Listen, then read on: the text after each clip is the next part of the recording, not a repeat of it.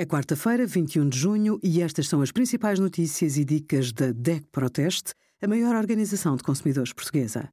Hoje, em DECO.proteste.pt, sugerimos como escolher um creme anti-rugas, o roteiro para visitar a cidade de Tomar durante a Festa dos Tabuleiros, em julho, e a campanha da DECO Proteste, campanha Ganho Mais no PPR, para engordar as suas poupanças.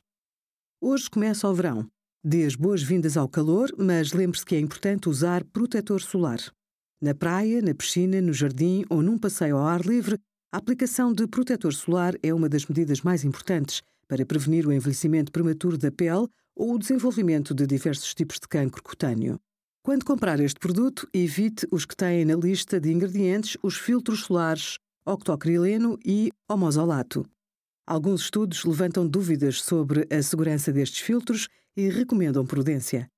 Obrigada por acompanhar a DECO Proteste a contribuir para consumidores mais informados, participativos e exigentes. Visite o nosso site em deco.proteste.pt.